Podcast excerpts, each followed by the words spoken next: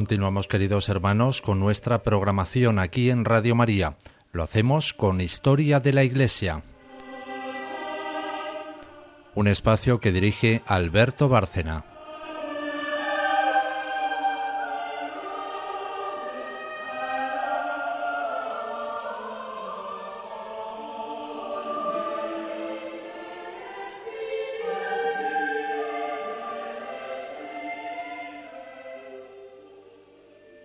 Buenas noches, oyentes de Radio María. Eh, nos reunimos aquí para comentar otro capítulo de la historia de la Iglesia, del cuarto ya, en el que vamos a abordar por fin un tema importantísimo de los primeros tiempos, las persecuciones. Eh, ante todo, volvemos a estar aquí, eh, os recordamos, Charo Gutiérrez y yo, Alberto Bárcena. Tenemos hoy también una invitada mm, que nos acompañará durante todo el programa, intervendrá más al final, María Ornedo. Eh, gran amiga y persona de criterio que supo en su día conciliar un trabajo absorbente con el estudio de la teología en la Universidad del, Norte de España. Eh, fiándonos en ese criterio, le haremos unas cuantas preguntas sobre un tema tan importante como es el martirio. Hola María, buenas noches. Buenas noches, Alberto. ¿Qué tal? ¿Preparada para, para aportar tus conocimientos sobre el tema y tus opiniones, siempre valiosas? preparada para hablar de este tema tan impresionante que es el martirio. Charo, eh, en tu sección hoy nos vas a hablar de Santa Inés Mártir. Santa Inés Mártir, porque como sabéis, eh, Charo elige un santo relacionado con el tema del día. Santa Inés es, por lo tanto, mm, absolutamente eh, perfecta para esto. bueno, pues os decía que vamos a hablar de persecuciones y en principio vamos a ver por qué surgen, porque eh, San Pedro mismo dice a los cristianos que hay que acatar la, autoridad del rey. Temed a Dios y honrad al rey, les dice concretamente en la carta primera. Eh, no son, desde luego, un grupo revolucionario, como se les tachó, eh, se arrojaron sobre ellos toda clase de calumnias en los primeros tiempos, se les tachó de un grupo supersticioso, peligroso, se les acusó en, ese primer, en esa primera persecución, nada menos que del incendio de Roma, siendo así que no trataban de subvertir eh, ninguna autoridad. Pero claro, el imperio romano les pedía algo que ellos no podían dar, que era eh, la adoración a los dioses de Roma y también eh, participar en el culto al emperador.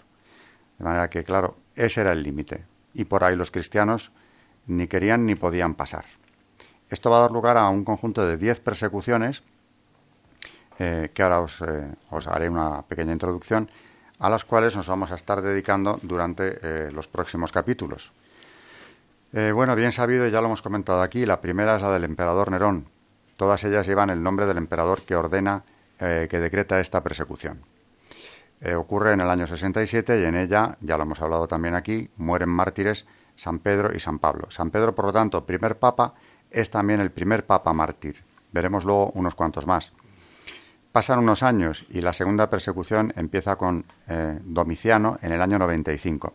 En ella es martirizado San Juan, que eh, sufre el martirio pero sobrevive y muere más tarde de muerte natural tras escribir el Apocalipsis en su retiro de la isla de Patmos. La tercera persecución es del emperador hispano ya Trajano, en el 106. En ella mueren otro papa, San Clemente, el segundo de los papas mártires, San Clemente de Roma, y también San Ignacio de Antioquía, por destacar algunas figuras. Luego con Adriano, aunque hubo menor presión contra los cristianos, también fueron martirizados algunos. La cuarta es con Marco Aurelio, en el 166, sigue la dinastía imperial hispánica. En ella mueren, entre otros, San Policarpo de Esmirna, San Justino. Hay un momento de tregua por el episodio de la Legión Fulminante, en que Roma consigue una victoria gracias a esta legión compuesta por cristianos. La quinta persecución es de Septimio Severo. Cambian las dinastías imperiales, pero continúa la persecución igualmente cruel e implacable. En el 203, eh, en ella son martirizados San Ireneo de León y las santas Perpetua y Felicidad de Cartago. La sexta es del emperador Maximiano. En el 237 mueren San Hipólito y Santa Bárbara, entre otros. Estamos mencionando, claro, solo algunos de los mártires más conocidos. Hasta aquí son las llamadas persecuciones locales, que tienen lugar eh, principalmente en Roma, pero también en algún punto del imperio. Pero a partir de esta, ya con la séptima, la del emperador Decio en el 250, eh, pasan a ser persecuciones generales, Roma no ha conseguido terminar con el, con el cristianismo, con esta secta considerada peligrosa por el imperio, y a partir de aquí decretan ya persecuciones para de las provincias del imperio. En la de Decio son martirizados, entre otros, eh, es martirizada entre otros Santa Águeda. Eh, la octava persecución, en ella morirá otro papa mártir, San Sixto, que es ya el tercero de ellos, de los papas mártires. Es la de Valeriano, en 257. Junto al papa San Sixto muere su diácono, San Lorenzo, un mártir español, eh, San Cipriano de Cartago, entre otros. En la novena, en el 274, es la de Aureliano, vuelve a recrudecerse la persecución, pero faltaba todavía la peor, la última, la décima, la de Diocleciano en el 303. Es la más larga, la más dura de todos. En ella son martirizados, entre otros, el centurión San Marcelo, San Sebastián, oficial de la Guardia Pretoriana, San Ginés en Roma, y en España hay una gran eh, cosecha de mártires, eh, predominando las mujeres. Eh, tenemos las santas Justina y Rufina en Sevilla, Santa Leocadia en Toledo, Santa Eulalia de Mérida, los santos Justo y Pastor en Alcalá de Henares, Santa Engracia en Zaragoza, eso por mencionar algunos de los santos mártires de esta persecución. Fuera de España, eh, como es una persecución, os recuerdo que general, muere San Víctor en Marsella, la Legión Tebana en las Galias, a esto dedicaremos un apartado especial. En el 304 mueren también Santa Lucía en Siracusa y otro papa, ya es el cuarto, San Sixto, San Sixto I. En esta persecución, la de Diocleciano, muere también Santa Inés, sobre la cual va a hablar Charo después en su sección. Y volviendo a España, también en ella muere San Vicente, diácono de Zaragoza, con otros muchos mártires en esta ciudad.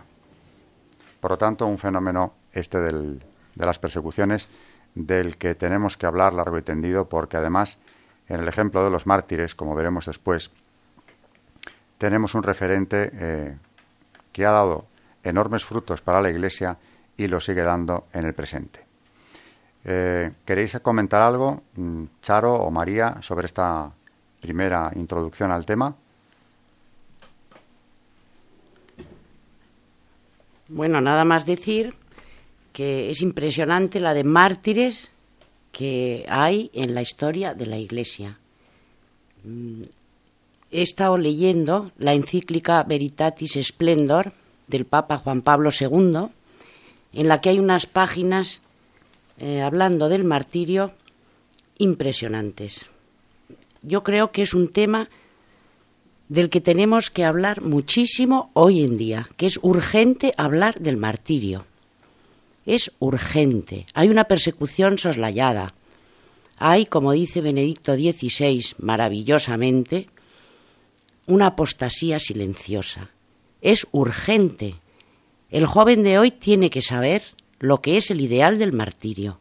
Y esto lo tenemos que comunicar. No podemos no hacerlo. Alberto.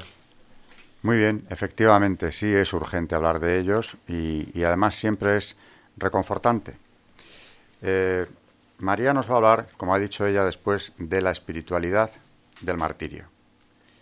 Mm, desde el principio está claro que los cristianos aceptan incluso la muerte, el sufrimiento, la persecución como algo consustancial a esa conversión eh, que han llevado adelante, que están practicando. San Pedro les anima, volvemos otra vez al primer papa. En su primera carta que antes citábamos, dice textualmente refiriéndose a las persecuciones, Carísimos, no os sorprenda el fuego de la tribulación, que es para prueba vuestra, como si os acaeciese alguna cosa de nuevo. Gozaos de ser partícipes de la pasión de Cristo, para que os gocéis también con júbilo en la aparición de su gloria.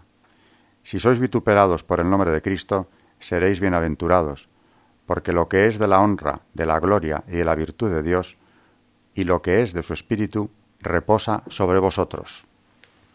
Es eh, una de las primeras exhortaciones de este primer Papa a aceptar la tribulación. Nos dice el libro de los Hechos de los Apóstoles como estos salían alegres después de haber sufrido tormento por el nombre de Cristo, comprendiendo que habían participado de alguna manera en la pasión, algo que aquí como acabamos de ver, San Pedro explica perfectamente.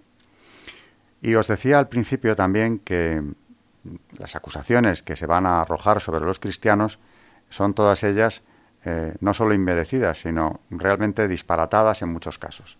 Secta peligrosa, se les llega a acusar de, canibalismo, incluso. Hay mucho de ignorancia también entre los gentiles de aquella primera hora.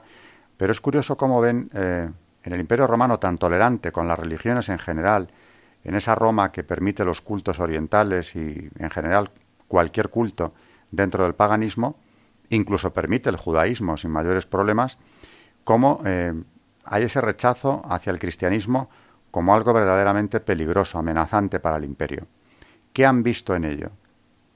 Eh, en primer lugar, mm, como digo, ven una religión que se niega sistemáticamente a sacrificar a los dioses de Roma. Ahí va a estar la prueba que los emperadores establecerán para los cristianos, en ordenar esos sacrificios como obligatorios y llevar un cómputo de quien no lo haga para eh, eliminarlos. Y además, eh, como iremos comentando en algunos casos, van a idear sistemas para, llevar a cabo esas muertes verdaderamente crueles, aterradores, que tienen un objetivo bien claro, conseguir la apostasía de aquellos primeros cristianos. Sabían ya muy bien ellos que la apostasía es más demoledora que cualquier otra cosa. Y en cambio, como dicen los primeros autores, la sangre de los mártires era semilla de nuevas conversiones.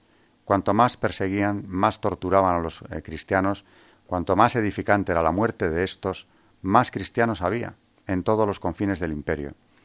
De manera que eh, lo que ellos buscaban precisamente se aleja cada vez más. Es más, en algún momento veremos cómo entre una persecución y otra hay una cierta relajación de los cristianos que se traduce también en una vida eh, más alejada del estricto cumplimiento de la ley del Evangelio. De esto iremos hablando. Tenemos, desde luego, eh, varios capítulos, eh, hemos comentado Charo y yo al respecto, para hablar de tantos ejemplos luminosos. Y en esto creo que tenemos también que seguir el ejemplo del Papa actual, Benedicto XVI, que ha llevado a cabo una catequesis tan magnífica, tan deslumbrante, a partir de las biografías de los santos. En ellas ya hemos comentado, hay una enseñanza insuperable, y creo que cuando hablamos de mártires, esa enseñanza adquiere un nivel especialmente elevado. De manera que no vamos a dejar pasar esta ocasión, hay que hablar de persecuciones y en ellas está la clave de lo que la Iglesia va a tener que afrontar a lo largo de su historia y de lo que la Iglesia, en otra medida, como también decía María hace un momento, tiene que afrontar ahora mismo. No podemos olvidarnos al hablar de las persecuciones de las que hoy sufren los cristianos en distintas partes del mundo también el Papa Benedicto XVI, y lo comentaremos aquí, ha hablado de una persecución sangrienta y de otra persecución incruenta, solapada, que también sufre la Iglesia en buena medida hoy. Ya todo esto, siguiendo el ejemplo de aquellos primeros mártires, pues tenemos que eh, afrontarlo como nos toca, dando testimonio de nuestra fe, que exactamente eso es la palabra mártir, el que da testimonio, el que incluso afronta la muerte sabiendo que, como dice San Pedro, participarán de la gloria de Cristo. Eh, antes de, hacer una pausa, os recuerdo que tenemos un teléfono que ya os di en algunos eh, episodios anteriores, el 902 500 518, para pedir cualquiera de nuestros programas o para hacer donativos, que de eso vive en definitiva Radio María. Gracias y volvemos ahora en un minuto.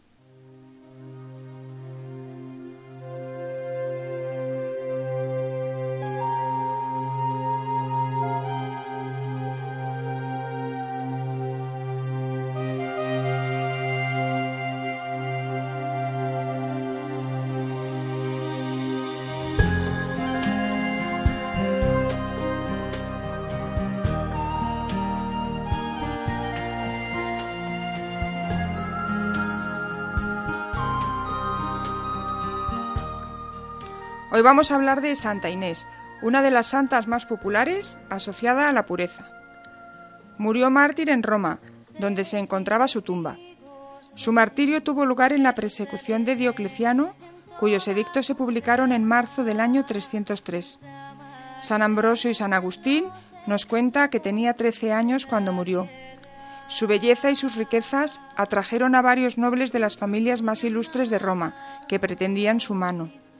Inés les respondió a todos ellos que había consagrado su virginidad a un marido celestial al que no podían contemplar los ojos mortales. Sus pretendientes, al verla inconmovible en su decisión, la acusaron de cristiana ante el gobernador, confiados en que las amenazas y tormentos serían más efectivos para su juventud que no se dejaba impresionar por atractivos. El juez al principio utilizó las expresiones más suaves y las promesas más seductoras, pero Inés no les prestó atención. Repetía siempre que no podría tener otro esposo que no fuera Jesucristo. Entonces el juez pasó a las amenazas, pero comprobó que Inés tenía el valor propio de un hombre, aun cuando le pusieron ante la vista instrumentos de tortura y la amenazaron con ejecutarla inmediatamente. La muchacha los contempló sin perder el ánimo. Daba tan poca impresión de estar aterrorizada que incluso se ofreció para pasar al potro. La arrastraron ante los ídolos y le ordenaron que les ofreciera incienso, pero según cuenta San Ambrosio, no consiguieron de ninguna manera que moviera la mano, salvo para hacer la señal de la cruz.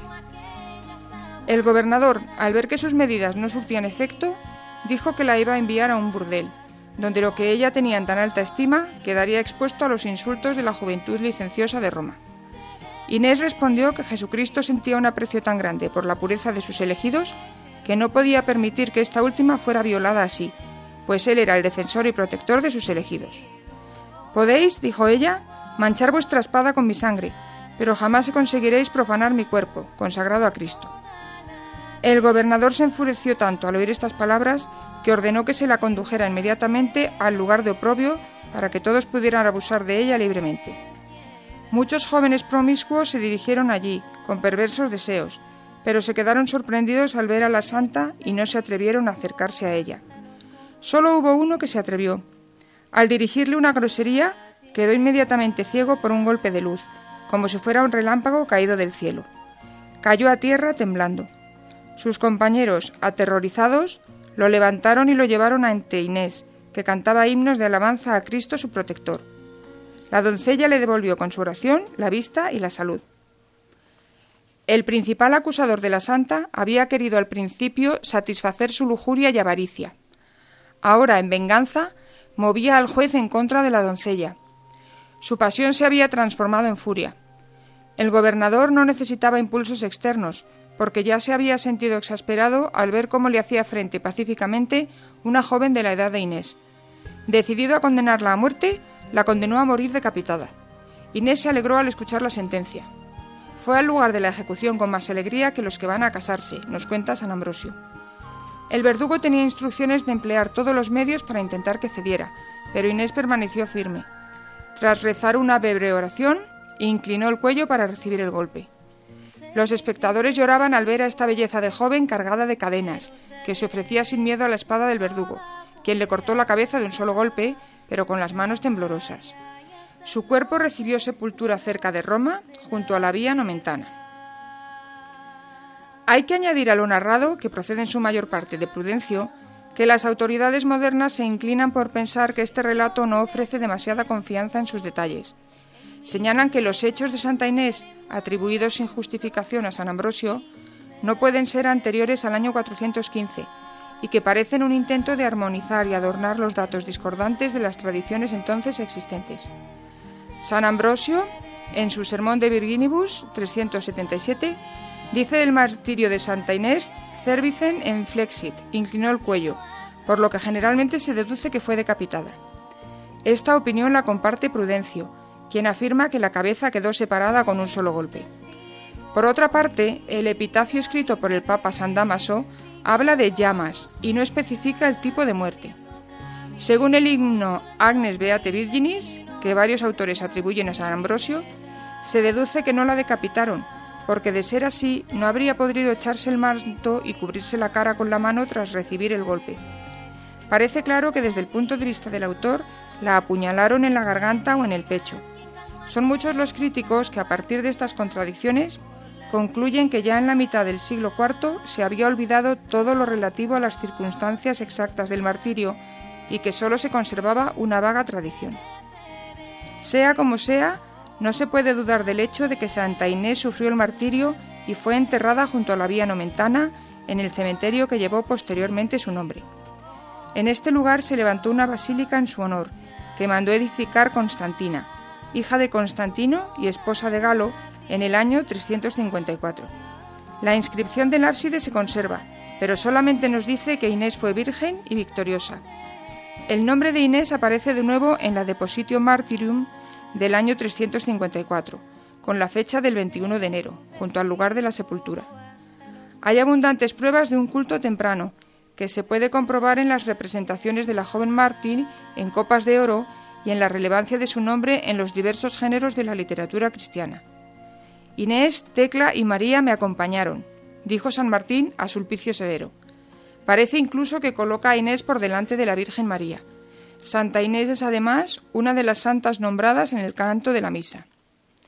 Es muy posible que el padre Yubaru tenga razón cuando intenta reconciliar los datos del Papa Damaso con los de San Ambrosio, pero no se sigue necesariamente que tenga razón también en su teoría de que en la narración griega de los actos tengamos una mezcla de la historia de dos Inés distintas.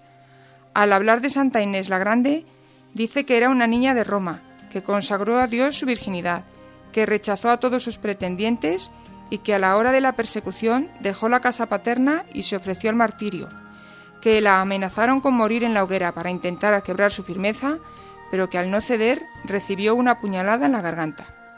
Este mismo autor afirma incluso haber descubierto el relicario con una gran parte del cráneo de la joven mártir en el tesoro del Santa Sanctorum de Letrán. Este tesoro se abrió en 1903 tras haber permanecido oculto siglos. El Papa León XIII autorizó su exposición. Son varios los arqueólogos, entre ellos el padre Grisar, jesuita, que consideran que la reliquia es verdadera, dado que en el siglo IX se había establecido la costumbre de separar la cabeza del resto de los huesos cuando se depositaban los cuerpos de los mártires en los santuarios de las iglesias. También parece cierto que su cuerpo se conservara entonces bajo el altar de su basílica. Cuando se abrió la caja en 1605, se encontró el cuerpo sin cabeza. El doctor Laponi, tras examinar los fragmentos del cráneo del Santa Sanctorum, concluyó que coincidía con las características de la cabeza de un joven de alrededor de 13 años de edad. Los hechos extravagantes milagrosos que se refieren en los llamados hechos se consideran inventados. El caso de Santa Inés es típico y demuestra que las leyendas inventadas posteriormente por escritores que desean glorificar la memoria de un santo favorito no pueden aceptarse sin más como prueba del martirio. A Santa Inés se la suele representar con un cordero y una palma. El cordero se explica por el parecido de la palabra agnus, cordero, con el nombre de Inés. En Roma, el día de su festividad, mientras el coro de su iglesia en la vía nomentana canta la antífona Stans ad extris eius agnus nide candidior, en la mano derecha lleva un cordero blanco como la nieve, se ofrecen dos corderos. Se los bendice y cuida hasta que llega el tiempo del esquileo, con su lana se tejen los palios que en la víspera de San Pedro y San Pablo se colocan sobre el altar de la Confesio en la Basílica de San Pedro, justo por encima de donde está el cuerpo del apóstol. Estos palios se mandan a algunos arzobispos de la Iglesia Occidental procedentes del cuerpo del Beato Pedro, como muestra de la jurisdicción que, jurisdicción que procede en última instancia de la Santa Sede, el centro de la autoridad religiosa hasta que la fiesta de San Pedro Nolasco, desplazada por la de San Juan Bosco, quedó fijada el 28 de enero, había en el calendario occidental una segunda fiesta de Santa Inés. Aún se recuerda a la santa en la misa y oficio del día 28. Esta observancia no es fácil de explicar. Las palabras de nativitate y engenuinum que vemos en algunos textos litúrgicos de los siglos VII y VIII sugieren tal vez que el 28 de enero fue el día de la muerte y que el 21 de enero, llamado de pasione en ocasiones, fue la fecha en que comenzó el proceso. Si pensamos en la importancia que las octavas adquieren posteriormente en nuestra liturgia cristiana, resulta curioso que una fiesta se celebre una semana justo después de la otra. Tenemos pruebas de que la circuncisión se llamaba Octavas Domini ya en el siglo VI, y hay que recordar que en nuestro misal actual, según costumbres aún más antiguas que tienen su origen en el mundo precristiano, presenta una conmemoración especial para los difuntos in die séptimo, trigésimo et aniversario. En otras palabras, a la semana, al mes y al año. Celebramos la festividad de Santa Inés el 21 de enero. Seréis mis testigos en Jerusalén, en toda Judea, Samaria y hasta en los extremos de la tierra. Escucho tu llamada, oh Cristo Jesús, que sople tu viento en mis velas, navegaré mar adentro. Pues indudablemente una santa admirable, muy conocida, muy querida en el, en el mundo cristiano desde los primeros tiempos y que ha, ha seguido siendo muy venerada hasta hoy. Ah, me hablabas antes, María, de lo que has encontrado en la Veritatis Splendor, palabras del Papa, hablando de los mártires en la historia, de la espiritualidad del martirio, es decir, eh, la opinión del Papa, desde luego llena de luz, sobre estos aspectos que estamos tocando hoy. Mm, en cuanto a la espiritualidad del martirio, vamos a hablar después. Eh, me comentabas aspectos muy interesantes como es eh, el papel de los mártires a lo largo de la historia. ¿Qué han representado en la historia los mártires? ¿Qué representan incluso ahora para la Iglesia? Bueno, yo he visto en Veritatis Splendor, por ejemplo, en el punto 93, que el martirio es un signo preclaro de la santidad de la Iglesia. Los mártires y todos los santos de la Iglesia iluminan cada época de la historia despertando el sentido moral. Dando testimonio del bien, representan un reproche viviente a cuantos transgreden la ley. En Isaías 5.20 dice, hay los que llaman al mal bien y al bien mal, que dan oscuridad por luz y luz por oscuridad, que dan amargo por dulce y dulce por amargo. Si el martirio es el testimonio culminante de la verdad moral, al que pocos son llamados, existe un testimonio de coherencia que todos los cristianos deben estar dispuestos a dar cada día incluso a costa de sufrimientos y grandes sacrificios. Entonces, eh, pienso que es muy importante este aspecto de moral martirio. Verdaderamente no hay ejemplo más alto, ¿no? Como está en el Evangelio. Nadie ama más que el que da la vida por, por los que ama, ¿no? por sus hermanos. Efectivamente, mm, qué duda cabe, eh, palabras muy esclarecedoras, como decía antes, y este testimonio que tenemos que tener siempre en cuenta, valorar y querer tanto a los mártires, fijarnos tanto en ellos. Pero hablábamos también antes de esos primeros mártires que tenemos que relacionar eh, con estos de las persecuciones y que incluso ya antes de la, de la propia pasión de Cristo eh, encontramos algunos ejemplos como también el Papa destacaba, ¿verdad? Sí, el Papa en esta encíclica nos habla, por ejemplo, en la antigua alianza, de la ejemplar historia de Susana, que viene reflejada en el capítulo 13 de Daniel. Ella eh, estaba dispuesta a ofrecer su vida con tal de conservar su pureza. También en la nueva alianza mm, relata al diácono Esteban, al apóstol Santiago, que confirmó la verdad de su mensaje con el don de la vida, así como innumerables mártires que aceptaron las persecuciones y la muerte antes que hacer el gesto idolátrico de quemar incienso ante la estatua del emperador. Con su obediencia confían y entregan como Cristo su vida al Padre, que podía liberarles de la muerte. Susana dispuesta a entregar la vida mm, por conservar su pureza. Un ejemplo muy parecido al de Inés, ¿verdad? Salvando eh, la distancia de siglos que le separa. Pero hay, mm, comentabas antes hablando de San Juan, eh, eh, San Juan Bautista, que también precedió a Cristo, ¿verdad?, en el martirio por fidelidad a Dios. Es más, es el que abre el camino de Cristo, es el precursor, pero también le precede en esto. Al fin y al cabo, podremos considerarle también un mártir de la fe verdadera, ¿no? Eh, ¿Qué comentarías de esto? Mm, exactamente. Eh, fue precursor hasta en el martirio. Efectivamente. Entregando su sangre. Entrega su sangre. En definitiva, mm, comentaremos aquí a lo largo de todos estos capítulos tantos aspectos de los mártires, eh, de algunas circunstancias en las que sufrieron el martirio y, hay algunas verdaderamente tan edificantes que yo creo que tenemos que tenemos que hablar de ellas. Pero antes de eso, en estos primeros siglos hay que destacar mm, como algo muy notorio de aquellas primeras comunidades, y estamos hablando de la iglesia de las catacumbas, de la gente que eh, antes de renunciar a su fe no solo afrontaba la muerte, sino también la proscripción, la marginación, el tener que vivir prácticamente ocultos. Surge en ese ambiente lo que eh, hemos llamado desde hace tiempo la espiritualidad del martirio.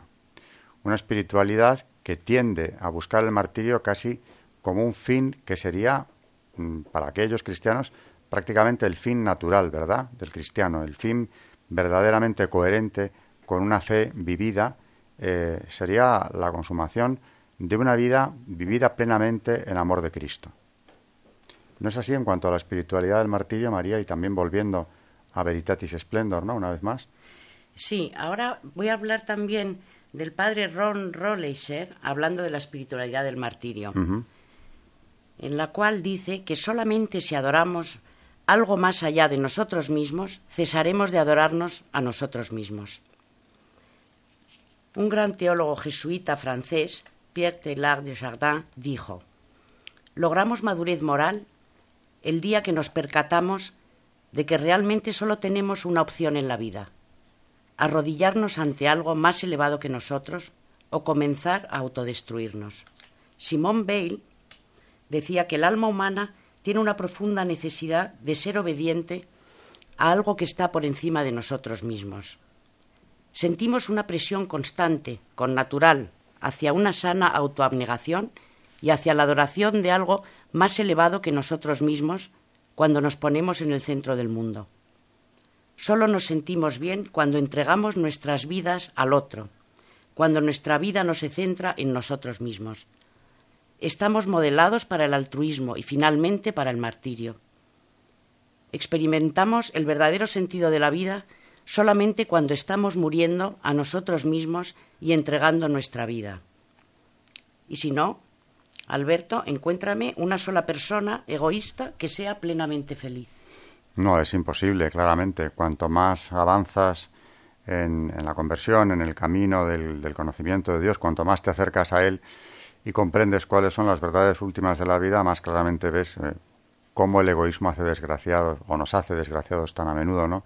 A unos más, a otros menos, pero desde luego hasta que no hay esa negación de uno mismo, eh, no se empieza uno a llenar de Dios, hay que vaciarse primero de uno mismo. En esto, desde luego, los mártires, decía antes, que son una catequesis insuperable. No solamente son santos, sino que lo han ofrecido todo, se han vaciado tanto que han renunciado al don de la vida y han afrontado incluso sufrimientos grandes, la tribulación de la que hablaba eh, San Pedro en un grado extremo y lo han hecho con alegría. Eh, antes nos contaba Charo cómo iban cantando al martirio, cómo Santa Inés se le atribuye haber ido cantando himnos de alabanza a Dios. No es un caso único. Conocemos otros, ¿verdad?, de aquellos mártires que eran arrojados a las fieras, eh, que sufrían terroríficos eh, suplicios, con alegría, con verdadera disposición, con la felicidad que da la certeza de saberse ya muy próximos al encuentro con el Redentor con esa felicidad y sabiendo que aquello era un, paso, casi un trámite mm, instantáneo comparado con lo que les esperaba nada, eh, afrontaban con esa alegría del que se va a unir con, Dios de una forma ya inmediata. Pues vamos a meditar en estas palabras, desde luego, eh, llenas de, de trascendencia, algo que creo que también es interesante que la historia de la Iglesia nos sirva para recapacitar sobre estas grandes verdades que iluminan nuestra fe y que deben dar un sentido también a la vida del cristiano. Hacemos una pausa musical y, volvemos enseguida.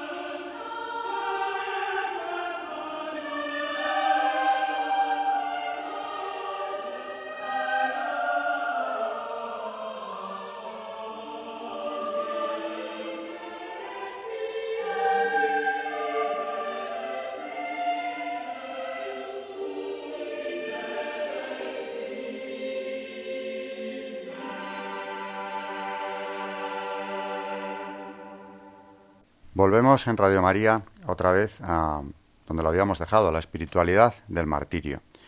María nos estaba haciendo una cita muy interesante al respecto, remontándonos a esa espiritualidad nacida en las primeras persecuciones contra el cristianismo, eh, sobre la cual me gustaría que lo desarrollaras un poco más, María. Hay mucho que decir ahí. Sí, Alberto. Esta creencia de que la forma ideal de morir como cristiano era a través del martirio continuó en los primeros años de la Iglesia, cuando muchos cristianos sufrieron martirio. Esto siguió vivo después de que cesaran las persecuciones y los romanos dejaran de matar cristianos. La forma ideal de acabar con la vida era la muerte martirial. Se desarrolla entonces una espiritualidad en la que el martirio empezó a concebirse más metafóricamente como dando la propia sangre, gota a gota, por medio del desapego, sacrificando los propios sueños y esperanzas en beneficio de otros, entregando la vida por medio del deber, estando dispuesto a prescindir de nuestra agenda personal para responder a las necesidades de otros. Cuando vivimos centrados en nosotros mismos, acabamos llenos de nosotros mismos o vacíos de todo lo demás.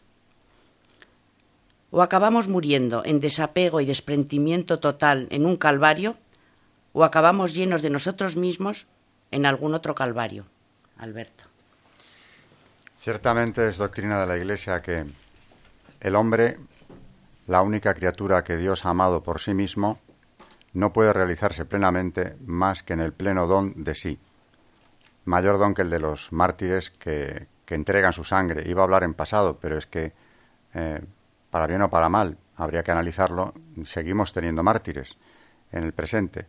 Ah, antes de continuar, también estábamos hablando, antes de iniciar el programa, de una característica que, que es distintivo de los mártires cristianos, que es el perdón de los verdugos, el perdón general incluso de aquellos que les están matando. Ejemplos como este tenemos muchísimos. A mí me impresiona especialmente uno que he conocido recientemente en, detalle, que es la muerte del obispo de Barbastro en 1936, que sufrió toda clase de tormentos y vejaciones verdaderamente horribles durante un día entero, eh, desde la castración hasta golpes verdaderamente terribles, y en todo momento recoge el testimonio de los que lo presenciaron, em, se empeña en una y otra vez perdonar a los que le están eh, haciendo tantísimo daño. Y muere con una alegría enorme diciendo algo así como, estoy citando de memoria, qué noche tan hermosa para mí, voy a la casa del Padre. Por más que me hagáis, he de perdonaros, le dice a uno que le golpeaba. Y otro de los testimonios de los que le llevaron hasta la muerte decía años más tarde que le había oído, cuando estaba ya en los últimos momentos de su vida, decirle a Dios en voz alta que ofrecía todos aquellos sufrimientos por la salvación de su diócesis. Es un ejemplo, desde luego, eh, perfecto de lo que es un mártir. El perdón, esa tranquilidad ante la muerte, aunque ésta sea muy dura en, estos detalles, en, el tormento que estaba recibiendo, ese perdón, esa tranquilidad, esa aceptación y ese ofrecimiento a Dios del sufrimiento y de la propia vida. Mártires del siglo XX, mártires actuales como tenemos. Eh, se habla poco de los mártires, ¿verdad? Pero en África también veníamos hablando siguen dándose casos a veces de martirios colectivos de gran, gran número de cristianos que mueren incluso dentro de las iglesias, aceptando también en unos, eh, en unos lugares verdaderamente donde vivir la fe es peligroso, pero peligroso incluso que se paga con la vida, y siguen siendo tan, tan testigos de la fe como fueron aquellos primeros cristianos. Eh, ¿qué, ¿Qué queríais comentar antes también respecto a los mártires actuales? Hay mucho que hablar de ellos, esos mártires del siglo XX y del XXI que siguen produciéndose. La Iglesia en eso demuestra la vitalidad que tiene en, en, esa, en esa cantidad de mártires que están dispuestos a dar testimonio con la vida. Charo, ¿qué ibas a decirnos antes respecto a esto? Que si siempre nos ha llamado la atención el testimonio de los primeros mártires, en número los ha superado con creces el siglo XX y con todas las atrocidades que conocemos más que sobradamente. Y sí que quisiera recalcar yo que en nuestros días se sigue produciendo martirios. Lo que pasa es que los medios de comunicación no nos informan. Pero tenemos una asociación pontificia, que es la ayuda a la Iglesia necesitada, y ella sí que nos va informando puntualmente de todas las dificultades, persecuciones y demás vicisitudes que sufren los cristianos a lo largo y ancho del mundo. Y esta asociación, si mal no recuerdo, fue deseo expreso del Papa Pío XII y se la encomendó al padre Berenfried von Straten, que era holandés, el padre Tocino, que en la Europa de después de la Segunda Guerra Mundial empezó precisamente recibiendo trozos de comida y artículos de primera necesidad para socorrer a los damnificados por la posguerra. Posteriormente, porque él la llamó, creo que el nombre en alemán o en flamenco era algo así como Iglesia Necesidad, y luego, posteriormente, creo que el Papa Pablo VI, también en las circunstancias de su pontificado, le pidió que cambiara el nombre de Ayuda a la Iglesia Perseguida, que es lo que él quería, por Ayuda a la Iglesia Necesitada. Y la verdad que él, creo recordar haberlo leído, que aceptó ese cambio, pero hoy día es verdad que la Iglesia está necesitada y gran parte de su obra es ayudar espiritual y materialmente a los que lo necesitan, pero que desde luego que la Iglesia sufre persecución hoy día a diario, lo que pasa es que no trasciende al gran público, pero no lo podemos ignorar. Efectivamente, y comentábamos también que existe esa otra persecución eh, solapada y eh, aparentemente, claro, incruenta, que no es la que se vive, por ejemplo, en África, pero que el Papa ha denunciado, concretamente Benedicto XVI, hace algo más de un año, hace año y medio ya, en la audiencia al cuerpo diplomático en el Vaticano, con palabras muy contundentes que sería oportuno también traer este programa, hablar de esa, esa persecución, que también es dura porque existe una marginación del, cristiano, del católico concretamente, eh, hay muchas maneras de silenciarle. Eh, ¿Es comparable esto a los que ofrecen la vida, mm, la vida, la sangre, eh, por el nombre de Cristo?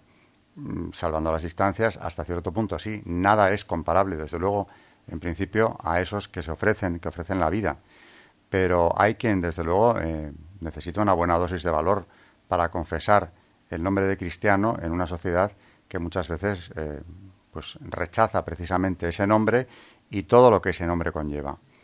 Eh, antes hablabas, María, del Calvario al que acaban subiendo muchos precisamente en búsqueda de esa felicidad terrena y pasan de la exaltación a la depresión porque no buscan a Dios, sino buscan la satisfacción del momento, la satisfacción de, Mm, pasiones momentáneas, eh, intereses completamente materiales. Y, me contabas tú, antes también citando, cómo esos acaban subiendo a un calvario mucho peor, porque además suben a ese calvario, desde luego, sin la alegría de los mártires, sin esa esperanza, sin esa paz que tienen los mártires. A mí me impresiona muchísimo que cómo estos mártires pueden estar tan alegres. San Ignacio de Antioquía, dirigiéndose a los cristianos de Roma, que fue el lugar de su martirio, les dice, Por favor, hermanos, no me privéis de esta vida, no queráis que muera, dejad que pueda contemplar la luz, entonces seré hombre en pleno sentido, permitid que imite la pasión de mi Dios. Eh, me recuerda, oyéndote hablar, el caso de San Andrés, que estando ya en esa cruz que ha sido bandera de España, ha estado en la bandera de España tantos siglos, las aspas de San Andrés, crucificado en esa forma, cuando las autoridades eh, romanas compadecidas de él, que no acababa de morir, eh, estaba atado, no estaba clavado a esa cruz en aspas, se empeñan en soltarle, en último momento hay un momento de compasión hacia, hacia el ya anciano Andrés, eh, él se resiste con todas sus fuerzas, no quiere ya que le bajen de la cruz, quiere consumar el martirio, quiere ofrecer su vida por, por Cristo. Y es tradición también de las primeras comunidades cristianas que los que intentaban desatarle se vieron totalmente imposibilitados y Andrés, cumpliendo su voluntad, logra morir en la cruz eh, contra la voluntad de los que querían acabar con su vida, arrepentidos ya de lo que habían hecho. Es decir, que hay una aceptación plena. Es una de las condiciones del martirio, claro, la aceptación de la muerte, perdonando, como decíamos antes, a los que, a los que te dan muerte precisamente. ¿no? Es una lección enorme de amor a Dios, por supuesto, y de amor al prójimo, porque eh, amar a Dios es amar al prójimo. Y, hay que ver algunos de estos mártires con qué mm, perdón absoluto, sin reserva, se dirigen a sus verdugos. Es muy frecuente ¿no? en el martirologio de la Iglesia de todos los tiempos ese perdón, como citaba antes el obispo de Barbastro, por citar un caso reciente y que conozco más, porque se conservan frases enteras de cómo afrontó la muerte y cómo perdonaba de todo corazón a sus verdugos. En fin, enseñanza impresionante la que tenemos en ellos, eh, repetida, mantenida a lo largo de los siglos en las más distintas latitudes. Eh, sería oportuno también hablar de los mártires del Japón, ¿verdad? Esos jesuitas eh, que evangelizaron Japón y que uno tras otro fueron aceptando una muerte verdaderamente terrible. Bueno, pues tenemos tiempo, tendremos otros muchos programas para seguir desarrollando el tema y de las persecuciones contra el cristianismo mm, podríamos decir que hoy solamente hemos empezado a hablar. Eh, gracias por su compañía y esperamos eh, volver a encontrarnos aquí en el próximo, en el próximo capítulo de, de esta historia de la Iglesia. Gracias otra vez. Hasta el próximo programa, si Dios quiere. Muchas gracias y buenas noches.